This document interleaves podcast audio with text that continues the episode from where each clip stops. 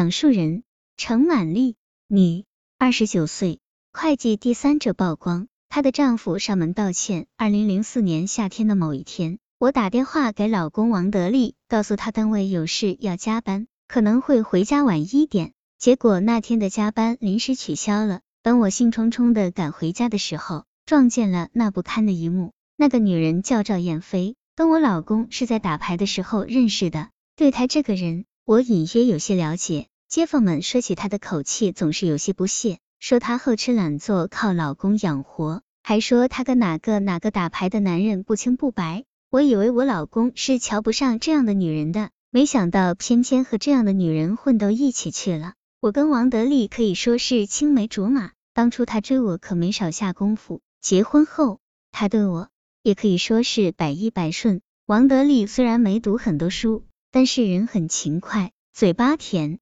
做点小生意还算成功，所以出了这样的事，我都不知道怎么办了。人家都说越是这样越要冷静，可是我却用了最原始、最泼辣的手段跟他闹。除了王德利，我也恨赵燕飞。我从王德利那里逼问出了赵燕飞家的电话，然后打了过去。我想，你勾引我老公，不让我家安宁，我也不让你好过。那天我把电话打到赵家，接电话的正是赵燕飞的老公。我没等他开口，就噼里啪啦把赵燕飞做的好事都倒了出来。没想到的是，第二天，赵燕飞的老公居然找到我家替他老婆道歉来了。为了赌气，特意接近他老公赵燕飞平时打扮的妖里妖气的，嗓门大的能把小孩子吓哭。没想到她的老公于平松却是一副老实斯文的样子。于平松一进门就不停的跟我道歉。王德利已经躲到卧室去了。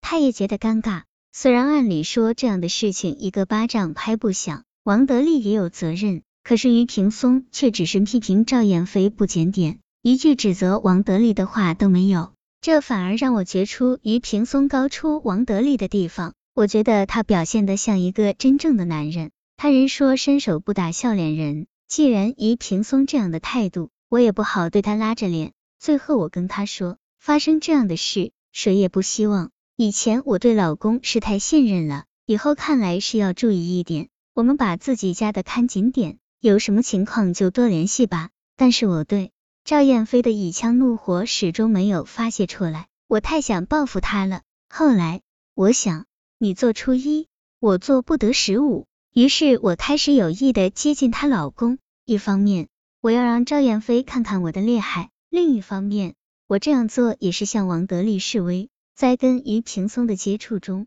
我渐渐的对他有一些了解。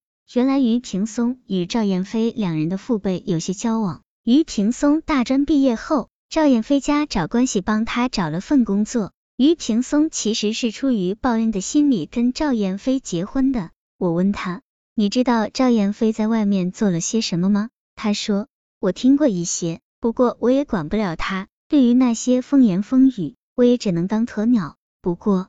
那时候你打电话来我家，我还是吃了一惊。你是第一个找到我家来的人，我觉得赵燕飞这样对你们家造成了很大的伤害。作为丈夫，我应该代表他道歉。跟于平松接触久了，我慢慢发现，其实他并不是很爱赵燕飞。那个时候，我对于平松只是有一些同情，缝合不了裂缝，婚姻最终解体。而我跟王德利的感情。随着这一次事件渐渐的变了味，也许是因为我对爱情的期望值太高了。当王德利与赵燕飞两人合谋毁灭了我对爱情的美好期望之后，我就觉得王德利已经不再是当初追求我、让我感动的那个人了。在发现他出轨之前，我跟王德利还商量着准备要一个孩子，可是这件事却让我不再有信心跟他养育下一代。虽然事情已经过去了。但这件事已经成了我心中的疙瘩。好笑的是，王德利还以为随着时间的推移，我会忘记这一切。二零零五年，他又跟我提起生孩子的事，我冷冷的对他说：“要生你找别人生，我是不会生的。”我跟王德利越来越没有话说了。有一段时间，他为了表示悔改，没有去打牌。到了二零零五年，他又旧习难改，重新混到麻将馆去了。虽然我很厌恶他这样。但长期的冷战让我也懒得开口跟他说。一直到二零零六年，我跟王德利的关系越来越冷淡，我们分房睡了。